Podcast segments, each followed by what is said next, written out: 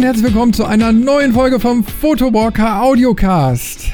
Heute mit dem Björn aus Prag. Hi Björn. Hallo, danke, dass ich Gast sein darf. Ich freue mich doch mal wieder endlich in der Leitung sein zu dürfen. Ich muss ja jetzt erstmal gerade mm, ja, die, die äh, Chance nutzen, um äh, kurz Entschuldigung zu sagen, dass der Audiocast jetzt einige Wochen nicht erschienen ist. Und äh, ja, ist eben halt schade, aber da kam äh, Krankheit, Urlaub und keine Zeit und natürlich eine technische Panne noch dazwischen, sonst wäre der letzte Podcast schon längst rausgekommen. Aber das Podcast-Programm hat die Aufnahme leider total verhunzt und da habe ich gesagt, nein, das müssen wir neu aufnehmen. Deswegen werden wir heute dieses Thema nochmal durchkauen. Das werdet ihr jetzt nicht merken, aber äh, wir fanden es so interessant, äh, dass wir das jetzt auch nicht verfallen lassen wollen. Ihr ja, hört quasi eine Wiederholung. Genau, wir machen eine Wiederholung, die keine Wiederholung ist. Aber worüber reden wir denn heute überhaupt? Ja, im Allgemeinen haben wir uns ja gedacht, wir wollen mal ein bisschen über die Videografie reden. Genau. Es ist ja heutzutage ohne weiteres möglich, mit jedem Endgerät auch Videos zu machen. Und Video wird genauso ein Hobby wie die Fotografie. Überall sieht man Videos auf Facebook, auf Snapchat, auf Instagram, auf Twitter. In Werbe, Werbeplakate sind inzwischen interaktiv, beziehungsweise sind Videoleinwände Überall stehen kleine Monitore rum im Kaufhaus und alles will uns irgendwie was zeigen. Und deswegen sind Videos gerade für den Normalbürger immer interessanter und vor allen Dingen auch immer wichtiger, um gesehen zu werden. Wer also irgendwie seine Marke aufbauen will oder wer seine Fotografie heutzutage noch so ein bisschen pushen möchte, um halt eine größere Reichweite zu erzielen, der kommt um mindestens ein Video die Woche nicht rum, um in den sozialen Kanälen noch irgendwie hochgespült zu werden. Da gebe ich dir vollkommen recht. Ja, ist so. Na, und ich finde es eben halt auch so faszinierend. Das war ja damals so kompliziert, Videos irgendwie zu produzieren. Du brauchtest eine separate Kamera, also einen richtigen Camcorder. Äh, dann musste das ganze Zeug dann meistens noch in Echtzeit auf den Rechner überspielt werden, wenn wir so an die Zeiten von Mini-DV noch zurückdenken.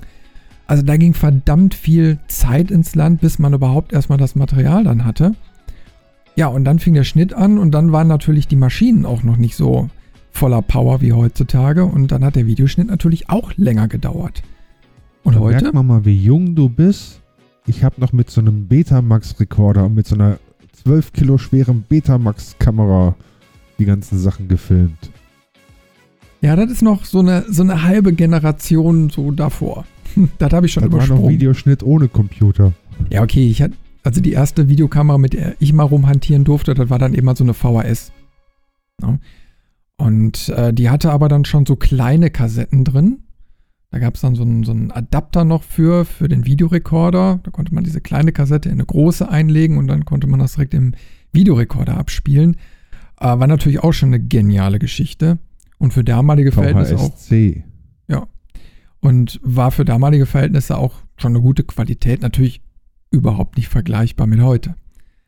Weil heutzutage hast du ja wirklich, wie du schon sagtest, in jede, jeder Kamera, in jedem Handy und so weiter hast du eine Kamera drin, äh, die eben halt Videos aufnehmen kann. Und ähm, ja, da hast du schon dein gutes Ausgangsmaterial. Das finde ich ist natürlich so eine Sache, das ist genial.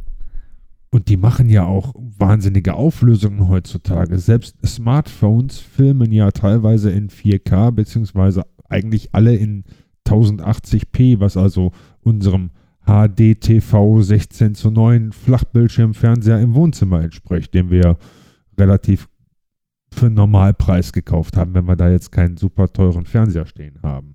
Und ähm, die Smartphones von heutzutage, wenn man ein einigermaßen aktuelles Smartphone hat oder aber auch jeder PC, kann heutzutage Video in 1080p schneiden.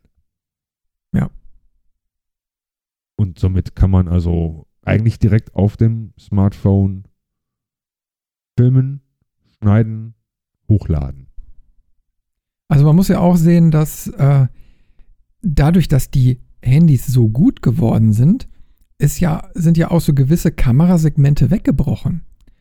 Äh, also ich erinnere mich da zum Beispiel an äh, ein ähm, Kameramodell von Canon, die Legria. Kennst du die noch? Legria Mini. Nee, das war so eine, so eine, so eine YouTube-Cam. Und äh, die hatte so einen kleinen Standfuß. Die gab es in zwei Versionen, einmal so eine Standardversion und einmal eine Pro-Version.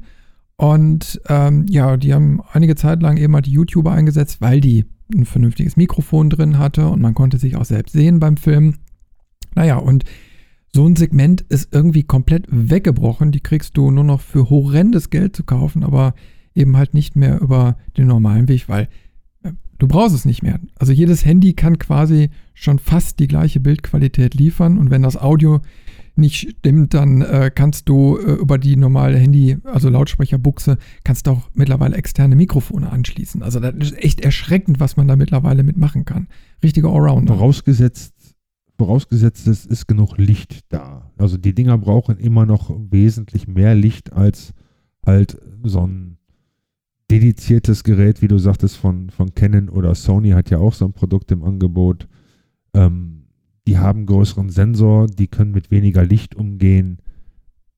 Aber im Grunde reicht da ja auch irgendwie eine GoPro oder eine Sony Alpha 5000 mit Klappbildschirm oder eine Olympus TG 860 mit Klappbildschirm oder was auch immer.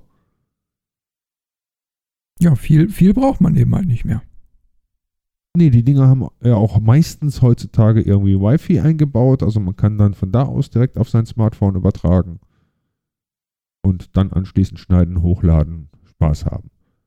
Ist relativ simpel, ne? Ja. Man braucht echt nicht mehr viel. Ich hatte da nochmal so einen Vergleich gemacht, weil ich habe noch so einen äh, Panasonic Camcorder, so einen kleinen, der nimmt auch schon direkt auf SD-Karte und so auf, also ein schönes Ding. Hat vor allen Dingen den Vorteil, das Ding ist wasserdicht.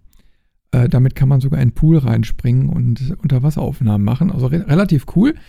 Naja, aber da habe ich dann einfach mal äh, so die Bildqualität gegenübergestellt äh, zu meinem Smartphone. Und ich habe jetzt äh, in dem Fall das Samsung Galaxy Note 4, also auch schon wieder so ein zweieinhalb Jahre altes oder drei Jahre altes Modell. Und ich war mega erschreckt, wo ich dann gemerkt habe, das Handy hat den Camcorder locker, locker abgehängt. Und das wow. ist schon, schon echt äh, übel, wenn man das dann so mitkriegt. Und der Camcorder, der war auch so in der Preisklasse um die 300 Euro und äh, hab, hat keine separate Mikrofonbuchse oder so da dran. Also ist wirklich nur so eine, ja, ich sag mal, wie eine etwas zu groß geratene Actioncam.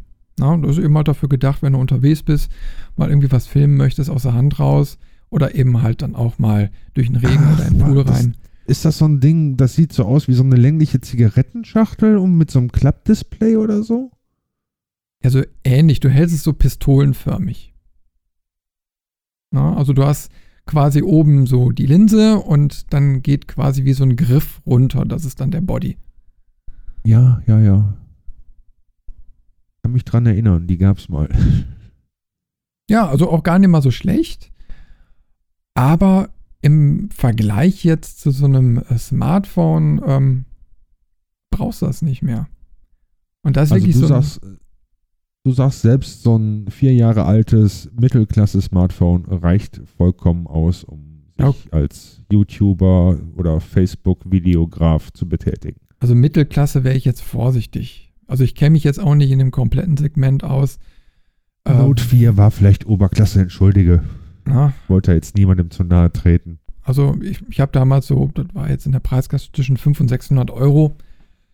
Äh, und ja, ich denke mal jetzt, wenn man so ein vergleichbares, ich weiß es nicht, Samsung Tab, nee, nicht Tab, sondern äh, diese, diese A-Serie, weiß ich nicht. Äh, also die konnte ich jetzt nicht testen. Also da habe ich jetzt keins von vorliegen. Ähm, aber vielleicht haben die mittlerweile auch schon die Kamer Kameras eingebaut, die jetzt äh, das Note 4 damals hatte. Weiß ich nicht, müsste man mal ausprobieren. Aber insgesamt sind die trotzdem nicht schlecht, weil man sieht ja nun mal auf Facebook und Co. sehr, sehr viele Videos. Äh, ja, was heißt denn hier ausprobieren? Wir, wir können doch direkt mal hier unsere Hörer fragen, ob die uns einen Link irgendwo in die Kommentare posten, wo man einfach mal sehen kann, welches Handy macht denn welche Videoaufnahmen.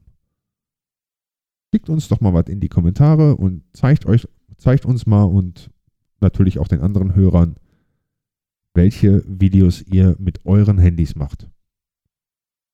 Ja, wenn wir ein paar zusammenkriegen, dann können wir die nebeneinander stellen und dann wirklich mal schauen, wie da so die Qualität in die Breite ist.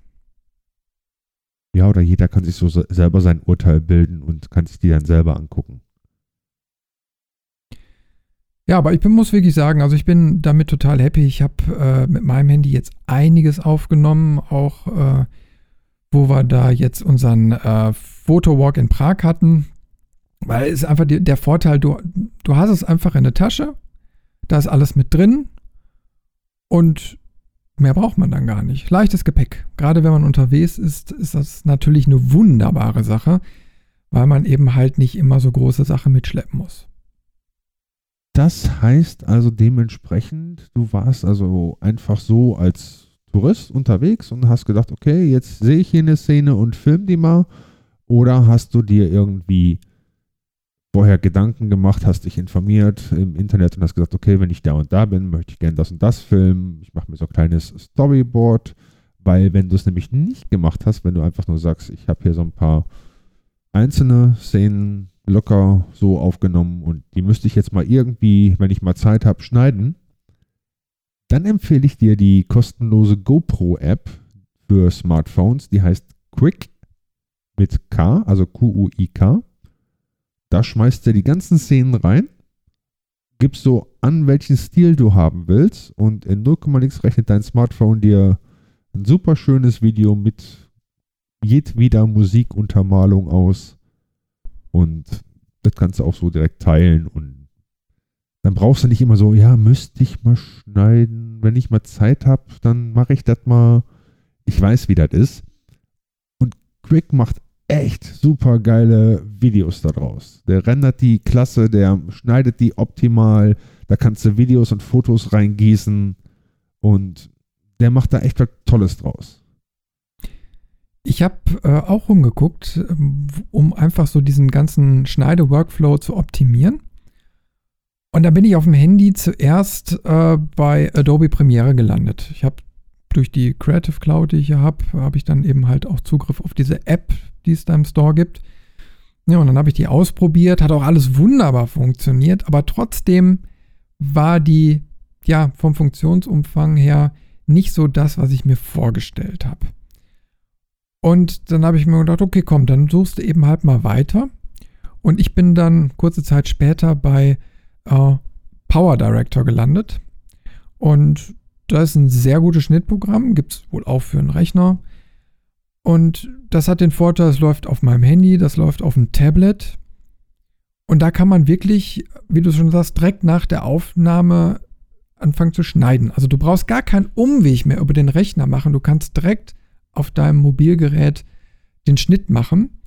Und ich habe dann auch so einen Teaser beispielsweise, den habe ich mir einfach auf die SD-Karte gelegt. Der steht sofort zur Verfügung.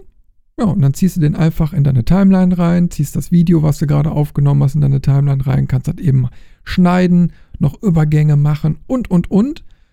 Ja, und dann renderst du das Video. Das geht auch meines Erachtens relativ schnell. Also gerade, also ich hätte, ich hätte gedacht, so so ein Smartphone oder ein Tablet äh, bräuchte jetzt da etwas länger, weil ich ja gewisse Renderzeiten auch vom äh, normalen PC aus gewöhnt bin.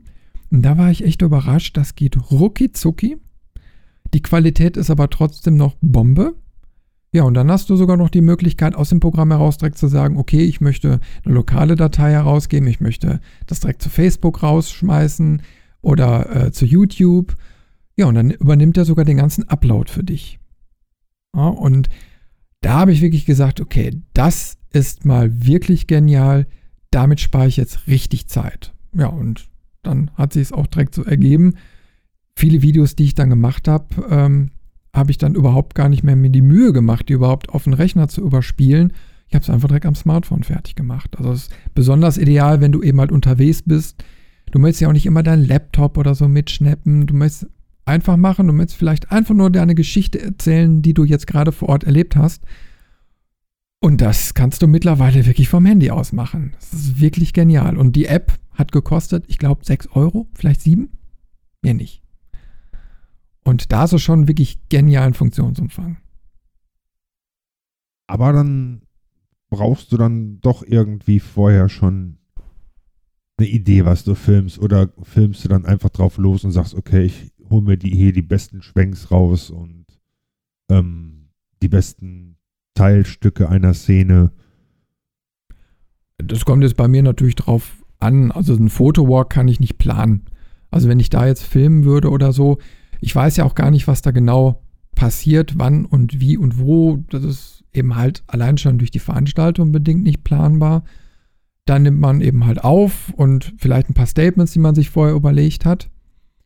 Ähm, wenn ich jetzt natürlich Kundengeschichten mache oder so, dann mache ich das meistens mit Mindmapping.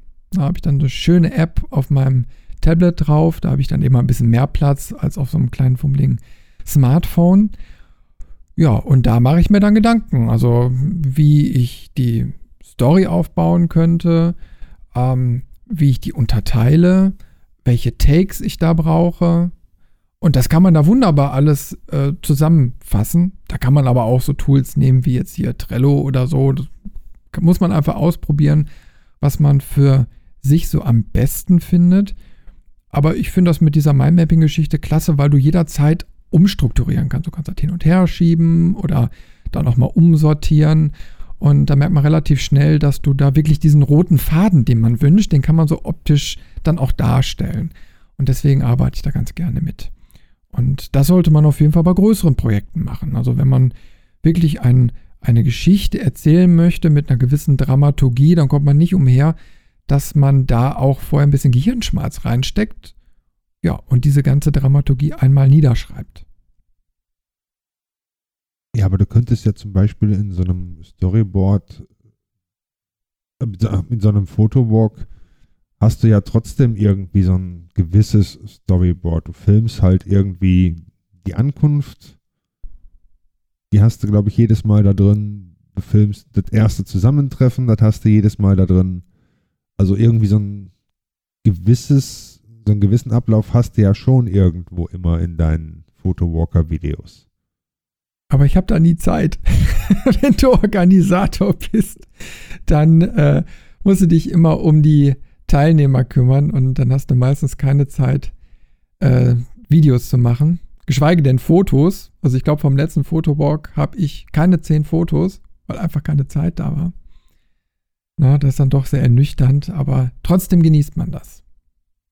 Apropos letzter Fotowalk, ähm, da gab es doch irgendwie auch was zu gewinnen oder so.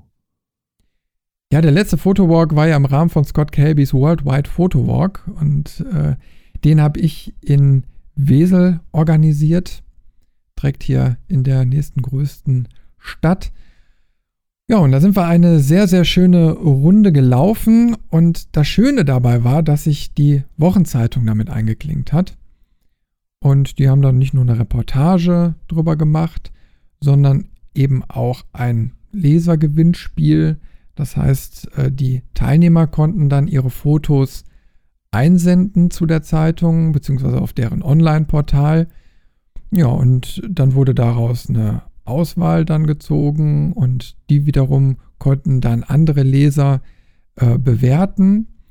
Und ja, dann gab es hinterher einen Gewinner und der Gewinner, das war der Markus Erwig aus Dienstlaken, der kam mit seinem Foto dann aufs Cover von einer Ausgabe. Ja, und der hat sich natürlich auch der, riesig gefreut. Das war der Weser-Kurier. Nee, der Wesler. Der Wesler. Der Wesler. Ja. Hm? Und das ist dann eben mal so, ein, so eine Wochenzeitung, die hier im Bereich erscheint. Hat aber eben halt auch ein großes Verteilungsgebiet. Und insofern war das natürlich eine schöne Sache, weil du natürlich online einmal die ganzen Bilder dann auch sehen konntest und dann auch nochmal im Print. Ja, das fand ich eine echt ganz, ganz tolle Aktion und die ist auch gut gelaufen. Ich habe mir die Bilder ja auch angeguckt. Ich äh, fand das Bild auch sehr schön. Das war das mit den Regenschirmen, die halt so ein bisschen, ähm, so ein Color Key war das, die Stadt in schwarz-weiß und dann zwei rote Regenschirme. Ähm, ja, herzlichen Glückwunsch, Markus. Auch von mir. Also ein sehr schönes Bild. Gut gemacht.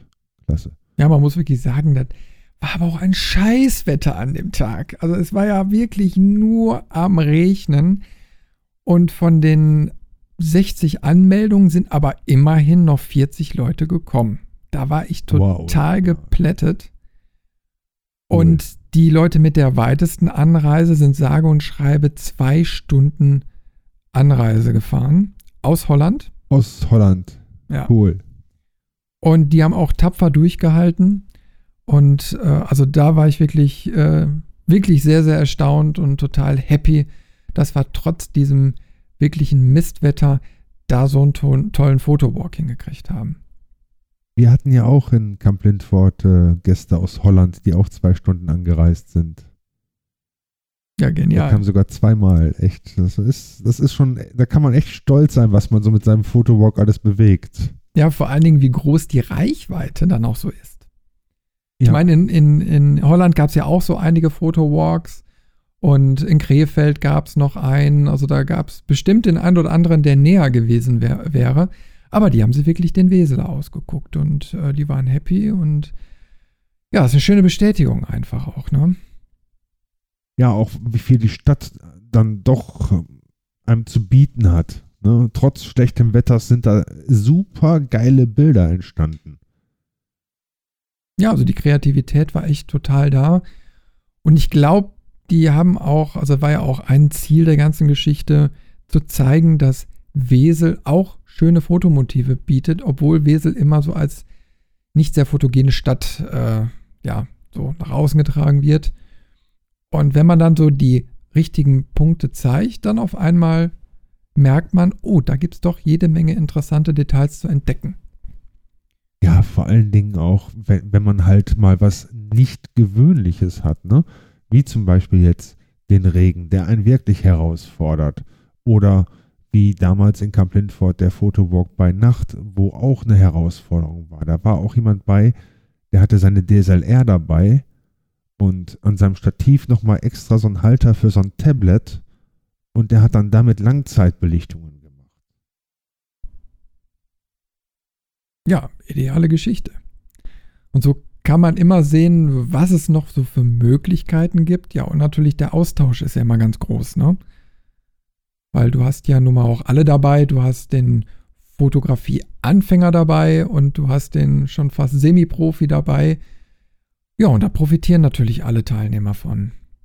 Ja, der wurde damals auch richtig belagert. Ne? Also jeder musste, musste schon mal da hingehen und gucken, was macht der denn da und hat gefragt, wie funktioniert das denn und was hast du denn da für eine Software eingesetzt auf deinem Tablet, damit du deine digitale Spiegelreflex damit steuern kannst, wenn du jetzt so eine 5D Mark II hast zum Beispiel und du hast ein Tablet, dann kannst du damit ja auch so Live-View machen und die Kamera komplett darüber fernsteuern, Blende einstellen, Belichtungszeit einstellen.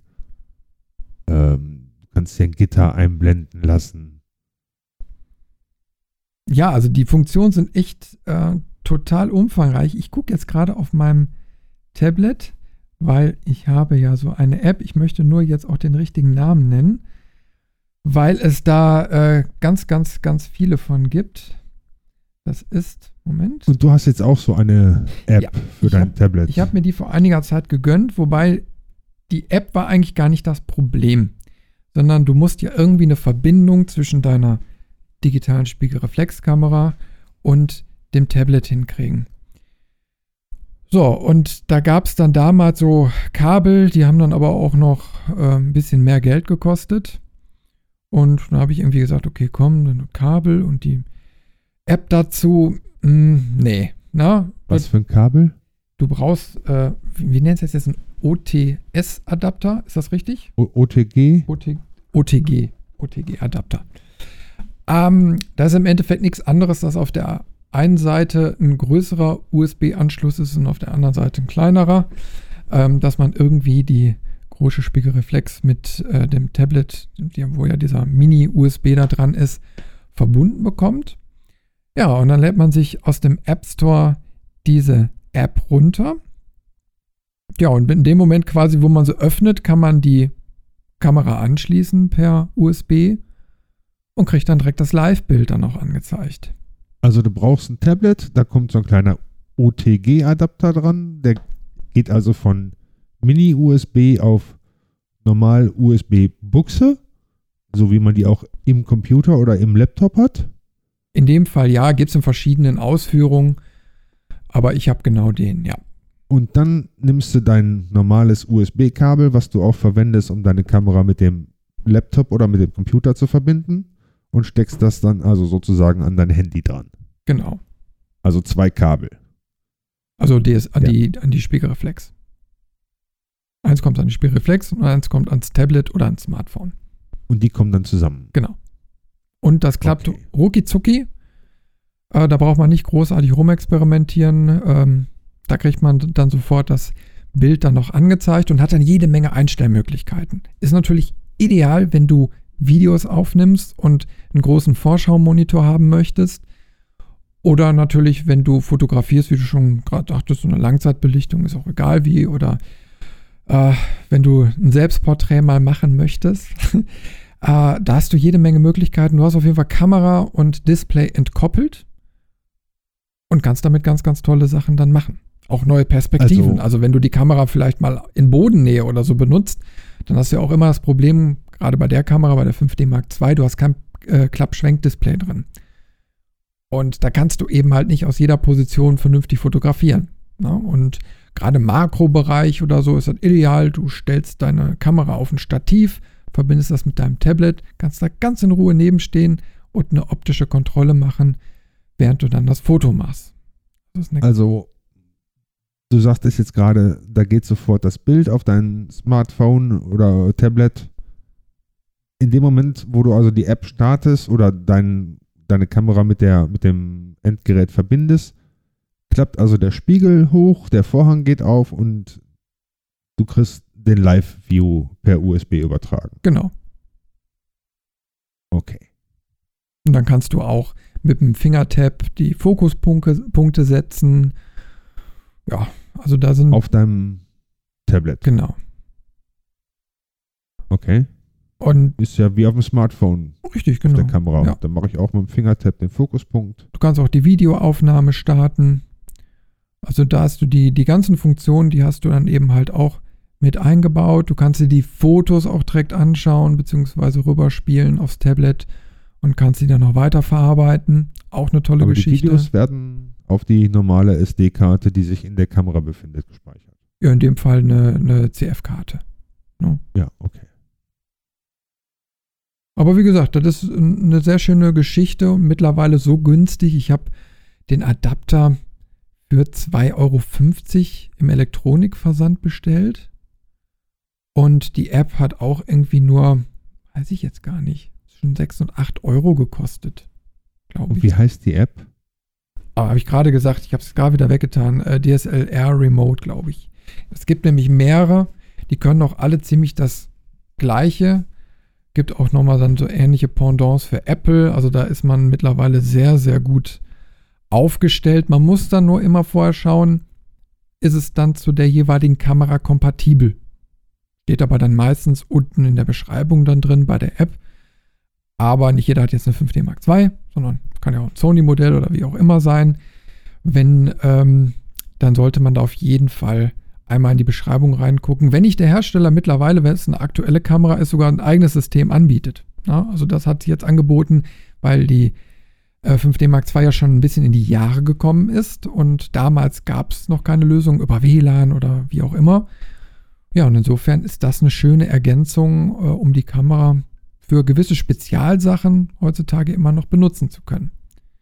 Jetzt könntest du ja rein theoretisch dir noch so einen Halter kaufen, den du auf deinen auf deinen Blitzschuh draufstecken kannst, wo dann dein Tablet drin gehalten wird und dann den Winkel vielleicht noch einstellen kannst an diesem Halter. Und dann das kannst du dann das Ganze dann auf so einem Schwebestativ montieren und dann damit Videos machen. Also wenn du das schleppen möchtest, äh, kannst du das gerne machen. ähm, ja, ist aus zwei Gründen meines Erachtens ein bisschen unpraktikabel. Einmal Gewicht und einmal die Gefahr, dass er dir oben den kompletten äh, Kameraschuh abreißt, weil so ein 10 Zoll Tablet hat ein bisschen was an Gewicht. Wenn du da einmal drankommst, dann ist die Hebelwirkung, glaube ich, so groß, dass du die halbe Kamera oben äh, weggenockt hast.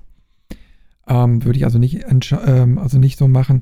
Vor allem, also die, die 5D Mark II oder eben halt entsprechende Bodies, die sind so schwer, dass wenn du dir so ein Schwebestativ kaufst, die es mittlerweile ja auch für relativ überschaubares Geld gibt, heißt so in, in der Preisklasse von 60 bis 80 Euro, ähm, die, das ist einfach zu schwer, um da länger mit zu filmen. Das heißt, also ich schaff's ungefähr zwei Minuten. Danach bin ich flügellahm.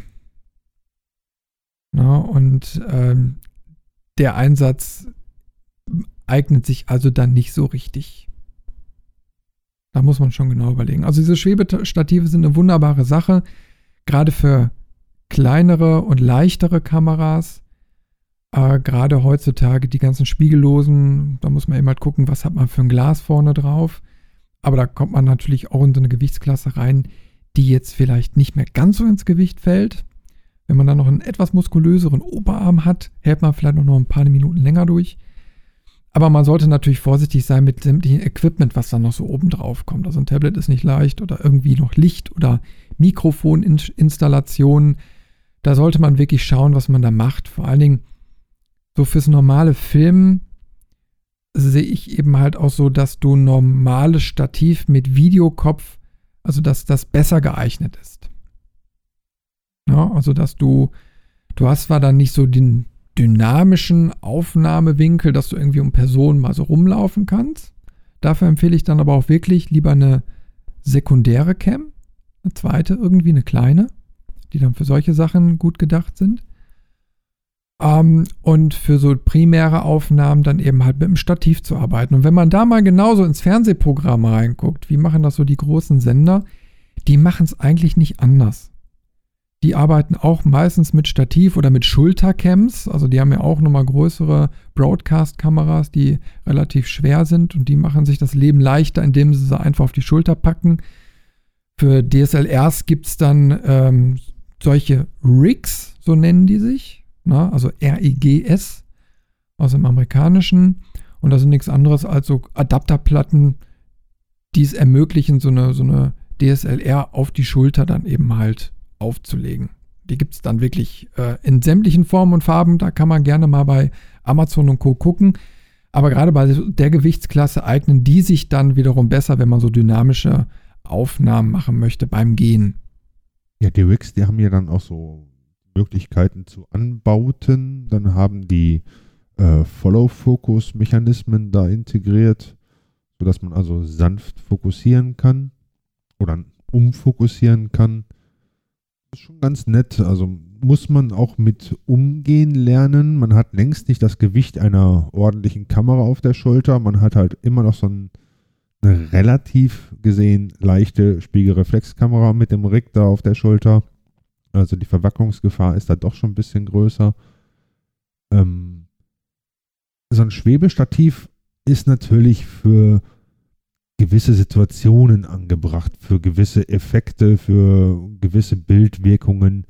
Wird, wie du sagst, nicht überall eingesetzt. Man, gerade im, im Film werden doch häufig äh, Stativkameras, beziehungsweise heutzutage ja dann auch diese, diese ähm, Steadicam-Westen genutzt, um halt einen Eindruck von Nähe zu vermitteln, dadurch, dass das Bild dann doch nicht hundertprozentig äh, verwacklungsfrei ist und, und trotzdem dem Probanden folgen kann oder der Handlung folgen kann. Also da macht so ein Schwebestativ natürlich schon äh, Sinn. Also da muss man ja auch sagen, die waren ja damals, also vor ein paar Jahren, noch schweineteuer. Also da hat man für so ein Schwebestativ mehrere hundert Euro hingelegt. Allein schon äh, für die Weste äh, dann auch noch mal fast ein Tausender oder so. Äh, und dann kam man auch vielleicht nicht so einfach dran. Da musste man an Spezialgeschäfte äh, oder so eben halt gehen, um, um so ein ja, High-End-Ausrüstung im Endeffekt zu kaufen.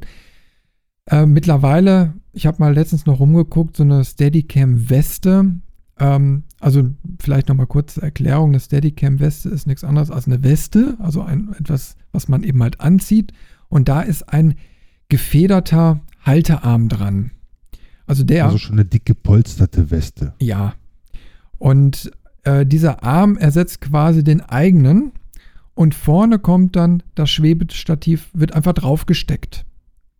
So, und so hat man das ganze Gewicht auf den Oberkörper verteilt und äh, hat natürlich nicht mehr so schnell diese Ermüdungserscheinung. Und vorne baumelt dann eben halt die Kamera und man hat beide Arme frei oder beide Hände frei, um dann die Kamera und das Schwebestativ auch vernünftig bedienen zu können, weil man muss auch lernen, mit sowas umzugehen. Wir reden da jetzt nicht von, von so einem Gimbal, da gehen wir gleich auch nochmal drauf ein, der das alles elektronisch löst, sondern da ist wirklich alles durch Gewichte austariert. Also, dass die Kamera oben den ziemlich, das ziemlich gleiche Gewicht hat wie unten das Kontergewicht. Und dann ist alles noch durch Kugellager und so weiter voneinander getrennt, damit eben halt keine Körpererschütterungen auf die Kamera übergehen. Und wenn das alles richtig eingestellt ist, dann kriegt man sehr, sehr butterweiche ähm, Filmaufnahmen damit hin. Aber das ist natürlich mit ganz, ganz viel Aufwand verbunden. Obwohl, halt, ich habe auch so ein kleines Schwebestativ, das ist ideal für ein Smartphone. Ich habe mir einfach oben so einen Smartphone-Adapter, so eine, so eine Halteschnalle äh, draufgeschraubt, da das Handy drauf, einmal austariert. Wunderbare Geschichte. Außer bei Wind. So ein Ding suche ich ja noch. Ich habe jetzt die letzten Tage mal geguckt bei den China-Händlern, weil das sind die einzigen, die ordentlich nach Tschechien liefern. ähm, die kosten so um die 20 Euro oder so, ne? Kann das sein? Na, die kleinste Version, glaube ich, fängt bei 30 an. Aber ja, äh, gut, äh, da, da gibt es so viele. Ne? Also da muss man, für, fürs Handy muss man wirklich die absolut kleinste Version nehmen, die es gibt, weil das Handy einfach nichts wiegt.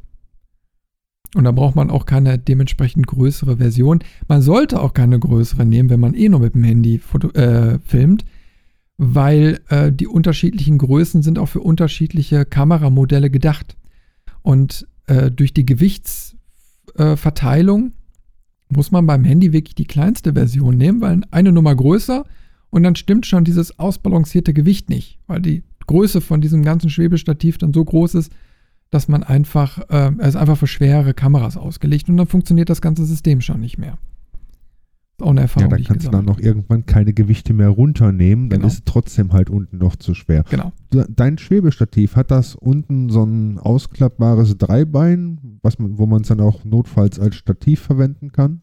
Nee, nee, da ist nur so ein kleiner, so eine Platte, die einmal von links nach rechts geht, wo dann die Gewichte dran äh, befestigt werden können.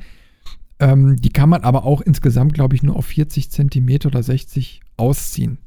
Also schon eine Nummer größer. Das ist wirklich am Rande. Also normalerweise bräuchte ich wirklich fürs Handy eine Nummer kleiner. Aber es geht noch so gerade eben. Ähm, aber du kannst das nicht irgendwie als statt Monopod-Ersatz oder so nutzen. Das geht nicht. Was ist denn jetzt so ein Gimbal? Ja, ein Gimbal ist ja im Endeffekt so das elektronische Pendant. Also das heißt, ein Gerät, was ähm, mit mehreren Servos, also die Kamera ist in der Mitte eingespannt und dann gibt es so mehrere äh, Motoren, die das Handy immer quasi in der senkrechten halten, waagerechten. Also man kann quasi den Arm bewegen, wie man möchte, aber die Kamera bleibt eigentlich relativ stabil, so wie sie ist. Und da kriegt man natürlich noch viel, viel bessere Aufnahmen mit hin. Also da ist jetzt so ein Gyroskop drin. Ja, da sind Sensoren so drin, verschiedenste. Elektronik, die das Na? Ganze übersetzt und da sind drei Motoren, X-Achse, Y, Z-Achse. Das sind so super ultra genaue Motoren, die extrem leise sind und die können also dein Verwackeln ausgleichen. Richtig. Also man kennt es ja vielleicht schon von äh, den ähm, Drohnen, ja, also wo, wo die Drohnenaufgaben gerade mit der Fotografie waren ja auch die Gimbals in aller Munde, weil damit erstmal überhaupt verwachsungsfreie Fotos und Videos von so einer Drohne aus möglich sind. Und wenn man dann eben halt auch so ganz tolle Aufnahmen mal sieht von so einer Drohne, dann ist meistens auch ein Gimbal drunter. Ja, und das gibt es dann eben halt auch für zum in die Hand nehmen.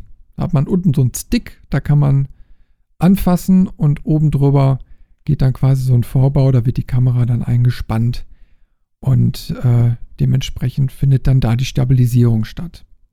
Da ist also unten in dem Stick wahrscheinlich die Batterie drin oder so. Genau, ja. Akku, Batterie, kommt eben halt auf die Bauform an. Was kosten die so?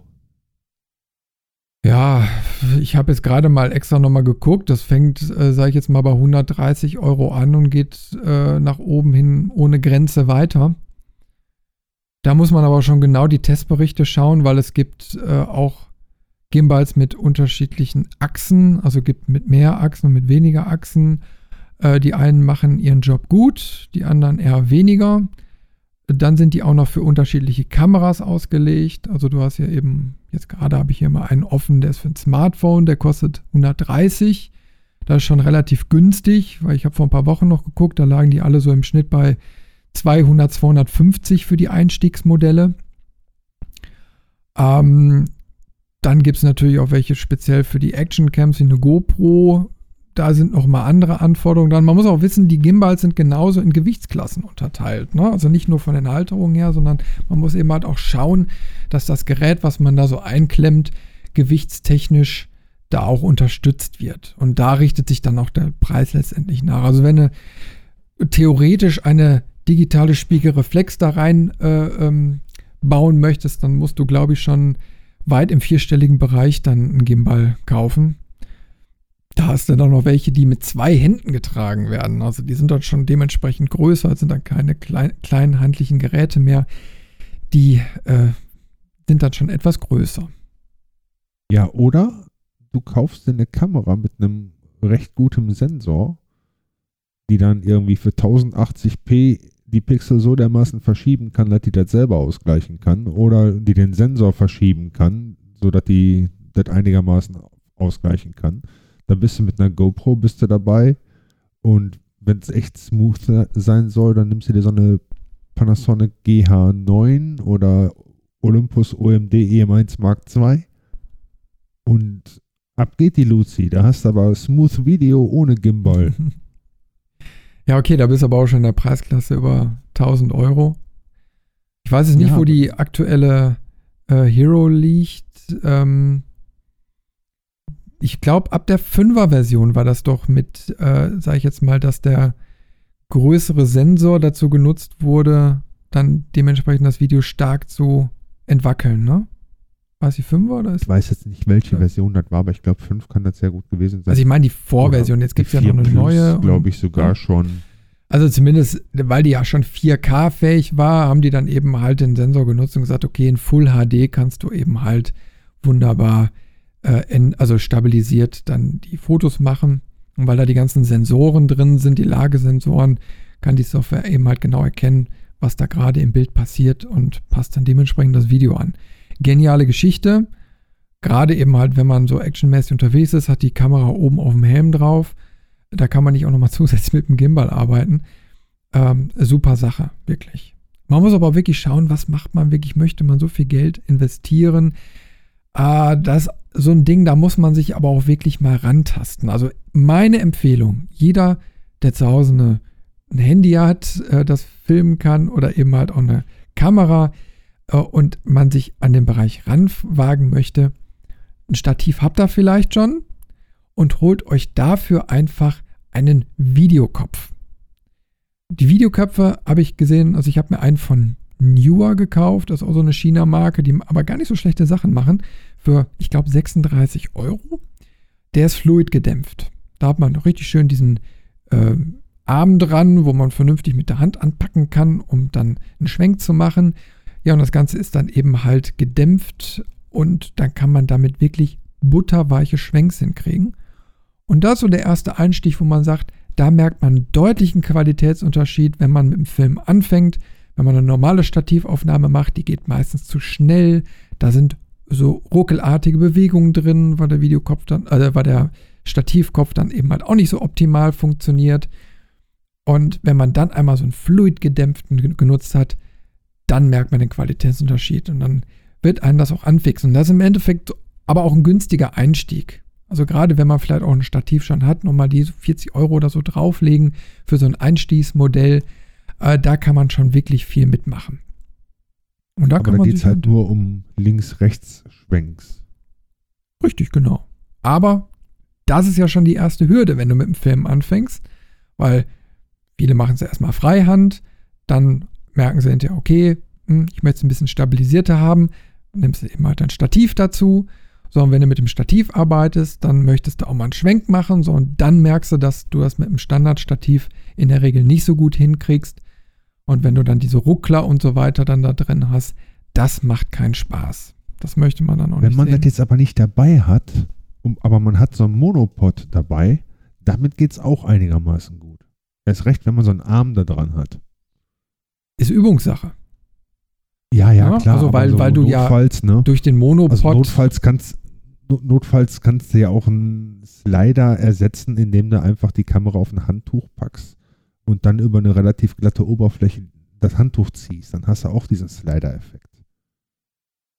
Ja, da sind wir schon so im, im Bereich der Do-it-yourself-Sachen, ne? Weil ja, ich sag, wenn man, wenn man seinen Videokopf nicht dabei hat, aber man hat einen Monopod dabei, dann kann man halt auch den Monopod notfalls verwenden. Da hast du recht. Also insgesamt. Also einfach trauen, einfach. Ja, machen. also wenn man, ja, wenn man sich steigern möchte, und sagt, Mensch, ich möchte den einen oder anderen Effekt generieren. Dann wirklich erstmal im Internet schauen, so unter Do It Yourself, äh, wie haben andere Videografen das gemacht. Und dann wird man feststellen, wie du schon sagst, da gibt es ganz, ganz viele Alternativen, die zum Teil kostenlos sind oder sehr, sehr günstig. Ob es jetzt eben halt ein Sandsackstativ ist oder ein Tuch, auf dem man die Kamera zieht oder keine Ahnung was, ein Skateboard nimmt. Ähm, da gibt es jede Menge Möglichkeiten, Effekte zu zaubern, wo man aber jetzt nicht sofort dieses teure Equipment sich leisten muss. Na, ich habe mir auch mal so eine Kameraschiene geholt. Äh, die habe ich auch relativ günstig geschossen. Die hat auch, weiß ich nicht, 50, 60 Euro gekostet. Die braucht man relativ selten.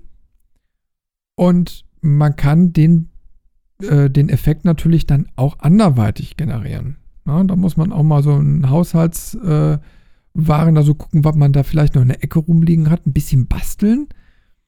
Vielleicht von alten Rollschuhen, äh, da die, die Rollen abmontieren oder eben mal so ein Skateboard nutzen und äh, da unten die Rollen abmontieren, auf dem Brett drauf und schon hat man wieder eine Platte, auf der man was befestigen kann und und und. Äh, da kann man die tollsten Sachen mitmachen, das muss nicht immer Geld kosten. Ja. Und im schlimmsten Fall brauchst du das Skateboard noch nicht mal mehr umzubauen. Ja. Kommt drauf an, was du eben halt da hast. Aber so toll ja auch diese, diese DIY-Hacks sind, ähm, was man ja auf jeden Fall immer braucht zum Video ist Sound. Ich meine, das beste Video Stummfilm hat sich nicht durchgesetzt. Ton ist schon irgendwie auch eine interessante Sache. Ich habe mir letztens irgendwo einen Talk bei YouTube angeguckt. Der war von ähm, netzpolitik.org.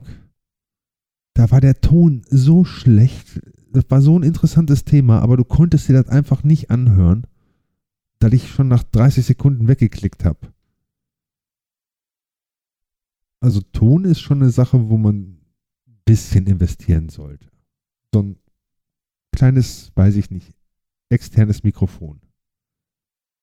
Da gibt es ja diese Aufsteckmikrofone für die digitalen Spiegelreflexkameras oder auch spiegellosen Kameras. Also für die, für die, für die Blitzschuhe zum Draufstecken von Rode, glaube ich. So das bekannteste. Und da habe ich irgendwo ein YouTube-Video gefunden. Da wurde halt so ein China-Billig-Mikrofon mit dem von Rode verglichen. Das kostete irgendwie 30 US-Dollar, glaube ich. Und schnitt gar nicht mal so schlecht ab. Also, schmeißt den Link mal in die Show Notes, da könnt ihr euch das mal angucken.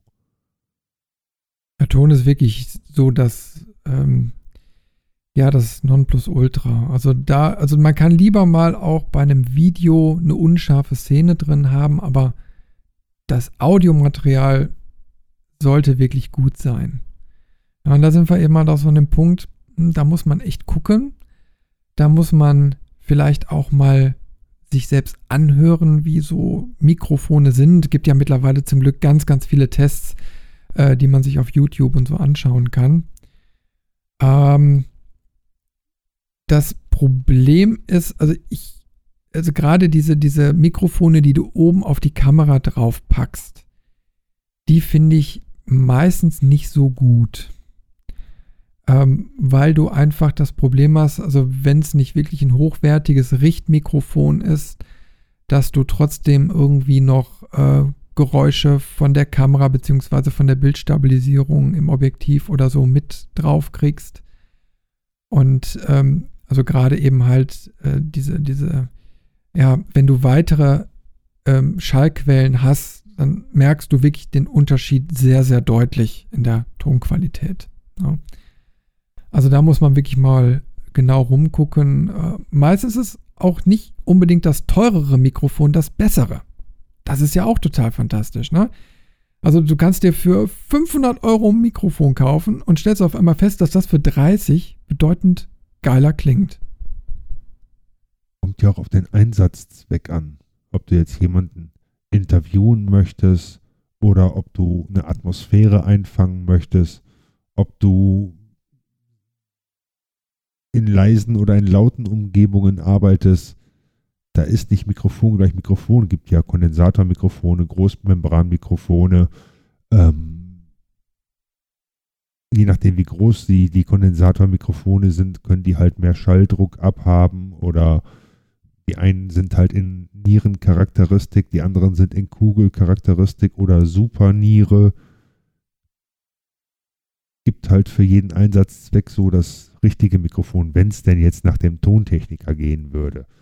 Für die Videografie kann man im Großen und Ganzen unterscheiden, nehme ich den Ton da auf, wo er entsteht, also nehme ich so ein Lavalier-Mikrofon und hefte das dem Interviewpartner an die Brust oder halte ich ihm irgendwas unter die Nase oder habe ich so eine Tonangel zur Verfügung und nehme den Ton von oben weg, so wie, man, wie man es ja manchmal im Fernsehen sieht, wenn so, wenn so von oben das Mikrofon reinkommt, so.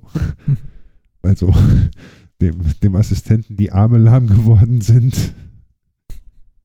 Ähm, ja, da muss man halt wissen, was man will oder will man halt so ein Allround-Mikrofon haben, dann sind die Rode-Dinger gar nicht mal so schlecht. Also die, diese Aufsteckmikrofone, jetzt nicht Rode im Allgemeinen. Ähm, der Hersteller ist ja sowieso bekannt dafür, dass er sehr gute Mikrofone baut. Aber diese, dieses Prinzip Aufsteckmikrofon oben auf, den, auf dem Blitzschuh und dann irgendwas nach vorne gerichtetes, wo man dann eventuell über einen Schalter nochmal so ein bisschen den Winkel ändern kann, ist schon nicht verkehrt. Da gibt es ja auch jede Menge Zubehör, wie so eine tote Katze, halt so, so ein Fell, was man da drüber spannen kann, um halt Windgeräusche abzuhalten oder Schaumstoff. Niedel, den man da so drüber stülpt. Also es gibt, es gibt noch einen äh, schönen Tipp. Ähm, und zwar die modernen Handys. Die haben ja oben so einen Kopfhöreranschluss. Und der ist in der Regel auch headsetfähig. Und da gibt es dann, wie du schon gerade sagtest, äh, so Lavalier-Mikrofone, das sind diese Krawatten-Ansteckmikrofone. Und äh, das ist auch so ein Modell von Rode. Ne? Ich glaube, das kostet irgendwie 60 Euro. Und äh, dann kann man quasi dieses Mikrofon nehmen, wenn man jetzt jemanden vor der Kamera hat und möchte den jetzt zum Beispiel interviewen, dann kann man ihm das dran stöpseln und dann wird einfach die Audiospur äh, separat auf dem Handy aufgenommen. Und dann kann man hinterher die Audiospur einfach wieder unter das Video legen und dann hat man schon eine günstige Alternative zu so einer Funkbrücke beispielsweise. Funkbrücke kostet, ich glaube, ab 300 aufwärts. Ähm, wer das Geld nicht ausgeben will, der ist mit so einer Lösung äh, auch sehr, sehr gut aufgehoben. Ja? ja, die Kabel kann man relativ lang machen. Die gehen bis zu 10 Meter oder so, kann man die verlängern so ein Mikrofonkabel. Und ähm, wenn dann in dem Mikrofon noch eine Batterie drin ist, umso besser. Da muss man so ein bisschen gucken, ob das auch wirklich zum Handy passt, dieses Mikrofon. Wo man die Finger weg von lassen sollte, sind so USB-Sachen. Die funktionieren nicht immer. Da braucht man manchmal bestimmte Apps für, die diese USB-Berechtigungen haben. Ähm, das sieht beim iPhone so ein bisschen anders aus mit seinem Lightning-Anschluss. Der ist ja standardisiert und die Mikrofone dafür, die funktionieren, ähm, die müssen ja auch digitales Signal schicken und kein analoges, aber egal. Also ich bin so, was Audiotechnik angeht, ähm, ja, ich, ich habe immer versucht, relativ mobiles Equipment mir rauszusuchen, äh, was ich für, für einen breiten Zweck so einsetzen kann. So, und ich habe zwei Audiorekorder, die man auch wunderbar mit Kameras oder eben halt auch im Kamerabetrieb in irgendeiner Art und Weise einsetzen kann. Und zwar ist das einmal so ein Olympus-Gerät, das ist äh, LR6, das ist schon etwas älteres, aber nichtsdestotrotz immer noch sehr, sehr gutes äh, Aufnahmegerät. Das ist allerdings etwas. Oder Allrounder. Das ist ein Allrounder, genau. Hat aber ja. eben halt oben diese Y-Mikrofon. Ähm, ja, Kapseln drauf. Man kann externe Mikros noch mit anschließen und hat auch gewisse Richtcharakteristiken schon drin und ist von auf der Größe so, man kann mit einem Adapter quasi dieses Gerät oben auf die Kamera auf dem Blitzschuh aufstecken und hat dann erstmal auf jeden Fall ein besseres Audio als die Kamera liefert. Also das ist nämlich meistens sehr, sehr schlecht. Also selbst aktuelle Sony-Modelle hatte ich jetzt gerade mal Test gehabt, war theoretisch, nein, es war praktisch unbrauchbar, das Audiosignal. Äh, wogegen dann so ein Aufsteckmikrofon, was dann äh, übers iPhone lief, äh, ein gigantischer Unterschied war. Also es ist nur einfach mal so ein Vergleich.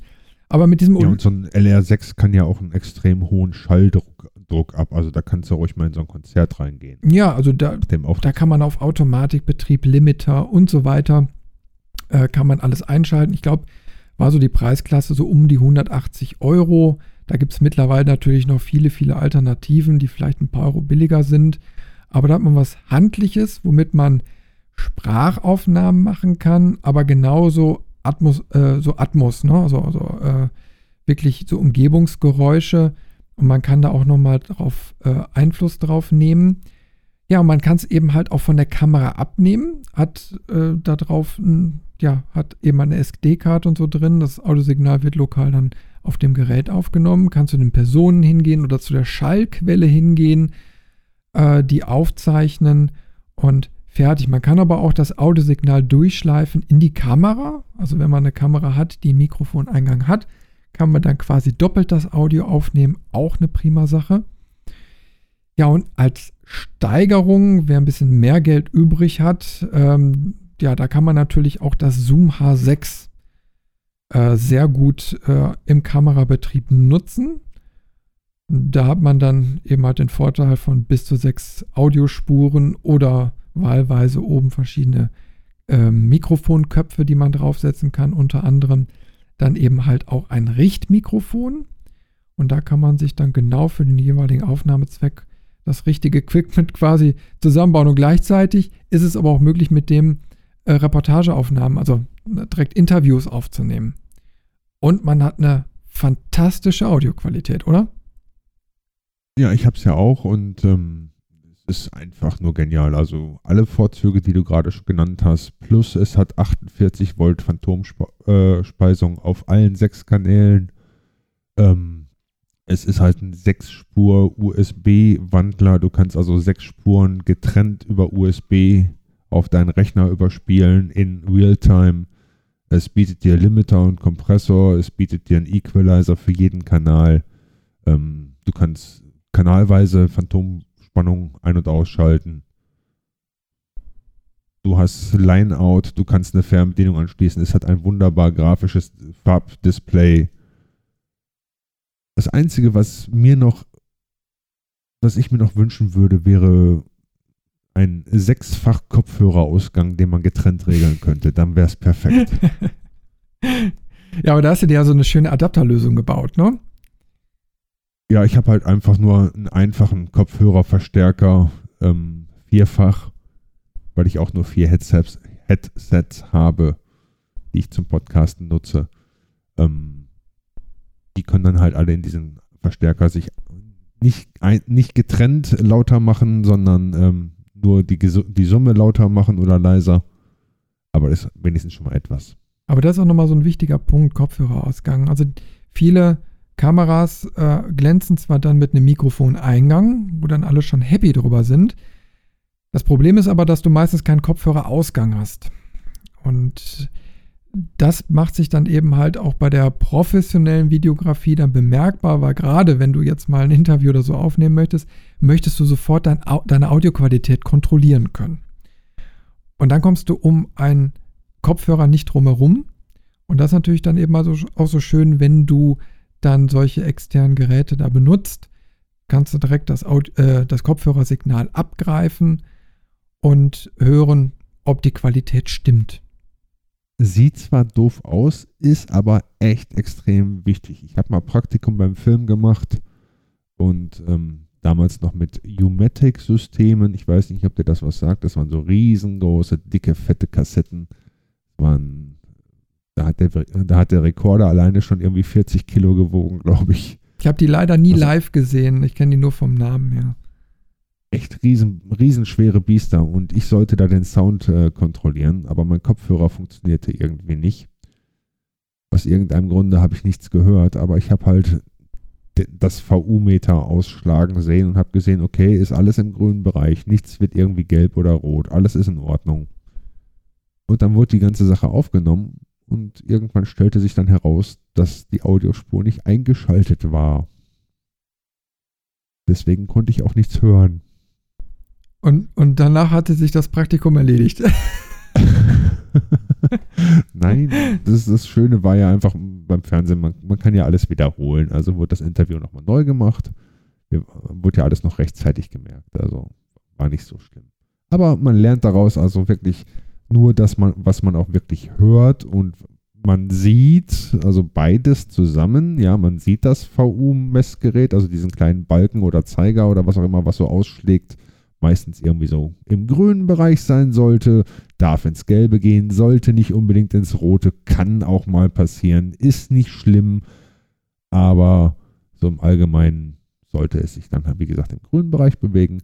Und das hört man dann noch nach, ob man kein Knacksen, kein Ächzen, keine Hintergrundgeräusche hat oder keine unerwünschten Nebengeräusche. Und man achtet darauf, dass irgendwo noch so ein rotes Aufnahmelämpchen brennt und irgendeine Zeit noch zählt. Dann weiß man, dass so ziemlich alles in Ordnung ist. Ja, ich kann noch mal kurz ein, äh, so, so, ein kleines Feedback geben. Ich habe letztens äh, haben wir noch Interviews aufgenommen und da haben wir in einem Setup aufgenommen zwischen einer Sony, einer aktuellen, und einem iPhone. Und an dem iPhone war dann eben halt ein externes Mikro dran, also war jetzt so eine, so eine Notlösung, weil es das relativ kurzfristig ergeben hatte und na, ist eben halt nie das ganze Equipment greifbar. Äh, aber das war dann so Notequipment und ähm, da haben wir dann wirklich äh, die frontale ähm, äh, Aufnahme haben wir dann mit der Sony gemacht weiß jetzt leider nicht mehr welches Modell, also irgendwie eine aktuelle Alpha, eine spiegellose. Und äh, von der Seite dann eben halt nochmal eine Aufnahme mit dem iPhone und natürlich die dementsprechende Audioaufnahme. Und das, das war eine brachiale Qualität. Vor allen Dingen beide Kameras dann auch noch in 4K. Äh, genial, was du dann natürlich an Reserven auch noch im Bild hast. Ja, da kannst du auch nochmal croppen. Genau.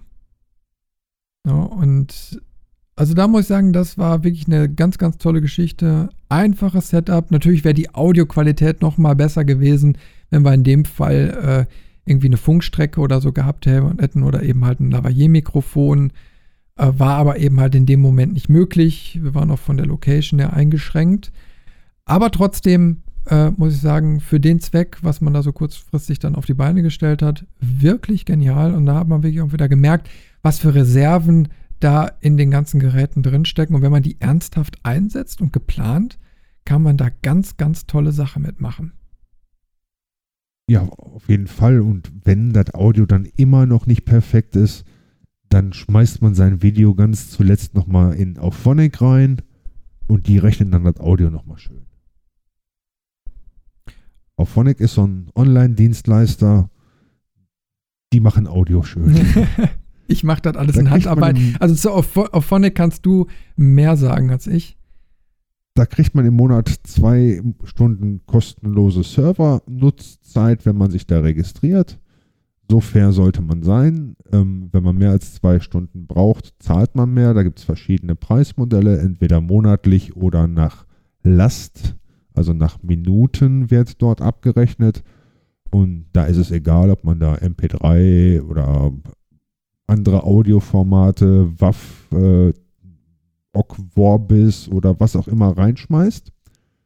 Ähm, dann kann man so ein paar kleine Parameter anklicken. Im Allgemeinen ähm, ja, mixt Auphonic das dann ordentlich ab und, und kann dann Hintergrundgeräusche einigermaßen gut eliminieren. Das, dem Ganzen noch so ein bisschen mehr Audio-Pep geben. Das Level, genauso wie wir das ja auch in unserem Podcast haben, auf gleich halten, sodass, wenn ich jetzt mal etwas leiser spreche oder etwas lauter spreche, für euch eigentlich alles gleich klingt. Ähm, das ist für Interviews sehr angenehm oder für Reportagen. Ähm, selbst wenn man die nochmal nachher einspricht, dann hat man ja auch nicht immer sofort die gleiche Lautstärke. Und da macht auch Phonic echt Zauberei. Wie gesagt, zwei Stunden im Monat an Audio bzw. Video kostenlos. Man kann mit Audio noch ein bisschen mehr zaubern. Man kann da auch noch mehr Spuraufnahmen reinkippen. Gerade ähm, Im Interview kann das interessant sein, wenn jeder Interviewpartner sein eigenes Mikrofon und seine eigene Audiospur bekommt oder beim Zoom ist es ja möglich, bis zu sechs Mikrofone anzuschließen, also sechs verschiedene Audiospuren. Man kann da, ich glaube, beliebig viele, weiß ich nicht, wie viele Audiospuren reinschmeißen. Und gerade damit kann Auphonic wirklich richtig Magie ähm, machen und das zu einem perfekten Mix-up abmixen, wo Räusperer rausgerechnet werden, ähm, wo kleine, ich falle dir mal kurz ins Wort, weil ich nicht wusste, dass du schon zu Ende bist mit deinem Gedanken, rausgerechnet werden. Äh, ja, toll. Schön. Mit Kapitelmarken und ganz viel Magie. Auf phonic.com. Kommt in die Show Notes. Ja, wie gesagt, ich mache das ganz gerne alles äh, manuell, aber da kann jeder entscheiden, wie er das gerne macht. Aber schaut euch das auf jeden Fall mal an, wenn es um den guten Ton geht. Ähm, Oder hört es euch im letzten Weichspüler-Podcast an. Der ist nämlich auch durchaus vorne gegangen. Und wenn wir beide gleich gut klingen, dann hat es funktioniert. Ja, du darfst deinen Weichspüler-Podcast verlinken. Dankeschön. Shameless Self-Plugging, Shameless Self-Plugging. Ja, also, also ganz, ganz umfangreiches äh, Thema, die Videografie, aber jeder sollte sie auf jeden Fall mal für sich entdecken, weil wenn man schon fotografiert, warum dann nicht auch einfach mal filmen? Und man wird einfach merken, so ein bewegtes Bild kann auch echt reizen. Es gibt nochmal andere, eine andere Herausforderung, wenn man sich damit beschäftigt, weil man in der Regel einfach nicht mehr so viel am Video ändern kann. Äh, also ein Foto verzeiht vielleicht noch ein bisschen mehr oder man kann da eben halt rumretuschieren. Da muss man eben halt nur ein einziges Foto bearbeiten. Ähm, ein Film besteht immer aus ganz, ganz vielen Frames und dann wird es schon ein bisschen schwieriger. Und äh, gerade so für den Anfänger, der muss dann schon ein bisschen genauer hingucken, um ein perfektes Ergebnis zu machen. Aber sollte man sich nicht von entmutigen lassen, sondern einfach mal ausprobieren das macht heute alles künstliche Intelligenz. Das swipes mit dem Finger über die Person, die du nicht mehr im Bild haben willst und schon wird die live im Video rausgerechnet. Was so alles möglich ist. Brauchst du die passende App. Nee, also Videografie ist, wie gesagt, auch extrem wichtig für jeden, der irgendwie heutzutage in Social Media präsent sein will. Da ist es quasi ein Muss, wöchentlich ein neues Video zu liefern. Ähm, am besten in den dementsprechenden Formaten natürlich, also für YouTube, für Facebook, für Twitter. Deswegen haben die auch immer schön diese Buttons da integriert. Ähm, und wenn ihr dann die entsprechende App oftmals da auch installiert habt, dann wird das wunderbar im entsprechenden äh, Format hochgeladen. Besser als über den PC, weil da muss man immer darauf achten, habe ich das richtige Format in der richtigen Bitrate und um da bloß nicht unterzugehen in dem Algorithmus. Da ist Video schon echt eine wichtige Angelegenheit heutzutage. Du machst ja auch viel Video, ähm, zwar nicht wöchentlich, aber du versuchst wöchentlich einen Podcast rauszuhauen. Ja, auch wenn es ähm, Versuch. nicht immer gelingt. Es ist gar nicht so einfach. Ja, ähm, weil einfach da auch ganz viel Produktionszeit und, und äh, Recherche dahinter steckt und man möchte so viel, aber realistisch ist das eben halt nicht, weil man eben halt auch noch andere Sachen zu tun hat. Naja, und dann bleiben eben halt auch mal Sachen auf der Strecke äh, liegen. Ne? So schlimm es eben halt auch leider ist. Aber demnächst möchte ich auf jeden Fall wieder mehr Videos machen. Spätestens, wenn hier mein Renovierungsumbau mal so langsam vorankommt und ich dann das äh, Foto-Video-Studio dann von meinem Arbeitszimmer getrennt habe, dann habe ich es etwas leichter, weil jetzt muss ich noch zu viel umbauen. Dabei versuchst du immer mobil zu bleiben. Also ich brauche nur ein Headset, ein Zoom H6 und mein Laptop und schon bin ich mit dir online, dank sei Studio Link und ganz viel Magie. Ja, also äh, Studio Link ist jetzt eben halt auch so ein Ding, das werde ich jetzt in Zukunft mal ausprobieren. Na, von deiner Seite aus, du machst ja jetzt die Aufnahme, funktioniert es ja schon mal ganz gut. Jetzt müssen wir es nur hinkriegen, dass es auch bei mir stabil läuft. Das war nämlich in der Vergangenheit immer das Problem und der Grund, warum ich irgendwann zu Zencaster gegangen bin. Und jetzt müssen wir schauen, ob wir das irgendwie hier richtig hinkriegen und dann hätte ich die technische Seite dann auch gelöst. Und dann braucht man sich wenigstens nicht mehr um die Technik Gedanken machen. Dann kann man, sobald Zeit ist, dann auch Podcast aufnehmen. Mit Minimal-Setup. Ja, vor allen Dingen, also mich hat eben halt äh, auch zwischendurch die Audioqualität gestört. Ich weiß nicht, wie es euch da draußen geht, aber wenn man so einen Podcast aufnimmt und dann nach anderthalb Stunden feststellt, dass von der erhofften perfekten Audioqualität nicht mehr viel übrig ist, weil auf einmal Knackser dazwischen kommen in die Leitung oder Laufzeitunterschiede, äh, die man schon fast gar nicht mehr mit dem Schnitt hinkriegt, ähm, dann ist es natürlich nicht so toll. Das war jetzt schon Deswegen leider mehrfach. Studio Link. Also vielen herzlichen Dank, ich glaube, an den Sebastian ist es, glaube ich, der Studio Link betreibt und programmiert hat. Ähm, wie auch immer du heißt, vielen, vielen Dank für deine Wahnsinnstechnologie. Danke an das Ultraschall-Team, die Reaper schön gemacht haben. Danke an Auphonic, die den Sound schön machen werden. Alles kostenlos im Netz zum Podcasten. Man muss sich nur einmal kurz reinarbeiten und dann kann man selber einen Podcast aufnehmen. Man braucht gar nicht so ein teures Headset oder ein teures Mikrofon oder Zoom H6. Da reicht ein Gamer-Headset für 20 Euro und ein Laptop und schon kann man podcasten. So viel zum Thema Video. Vielen herzlichen Dank zu, fürs Zuhören. Eine wunderbare Moderation, herrlich. Jetzt muss ich das immer übernehmen. Ja, also äh, vielen, vielen Dank. Äh, ne? Also mir hat es wieder ordentlich Spaß gemacht, auch wenn das jetzt quasi für uns die zweite Aufnahme war. Und wir jetzt nochmal alles haben Revue passieren lassen. Aber trotzdem interessantes Thema und ich bin mal gespannt, was uns dann fürs nächste Mal einfällt.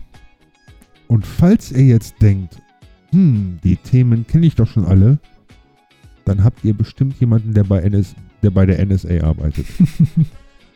ja, wer sich für politische Themen interessiert, der sollte mal dann in den Weichspüler-Podcast reinhören, den der liebe Björn ja zwischendurch dann auch nochmal aufnimmt. Wo der liebe Chris zuletzt dran teilgenommen hat. Ja. Als Gesprächspartner. Genau, da solltet ihr vielleicht auch mal reinhören. Geht aber um alles andere und nicht die Fotografie. Na, aber man braucht ja auch mal Abwechslung im Produktionsalltag. Genau. Link ist in den Show Notes. Genau. So, ähm, nochmal kurz zu den Videos. Wenn ihr uns Videos schicken wollt, dann gerne her damit. Äh, wir machen einfach mal die Deadline bis zum, ähm, ja, was haben wir gesagt? 18.11. 18.11.2017, 18 Uhr. Ja, bis kommenden Samstag. Okay, äh, Sonntag würde ich auch noch annehmen. Na, je nachdem, wann der Podcast auch geschnitten rauskommt. Und äh, dann würden wir uns freuen, wenn ihr einfach mal eure Beispielvideos verlinkt oder schickt. Ja, verlinkt ist am besten, ähm, um einfach mal so die jeweiligen Kameramodelle gegenüberzustellen. Wäre mal ganz interessant.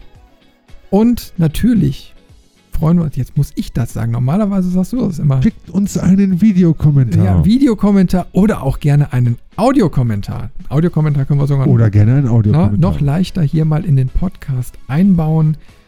Äh, Würde uns freuen, euch einfach mal zu hören und nicht nur zu lesen, aber lesen natürlich auch gerne. Also, wenn ihr das nicht wollt, dann hinterlasst doch einfach mal einen Kommentar unter dem Podcast. Wie hat es euch gefallen? Was wünscht ihr euch? Gerade Themenvorschläge sind immer gerne gesehen.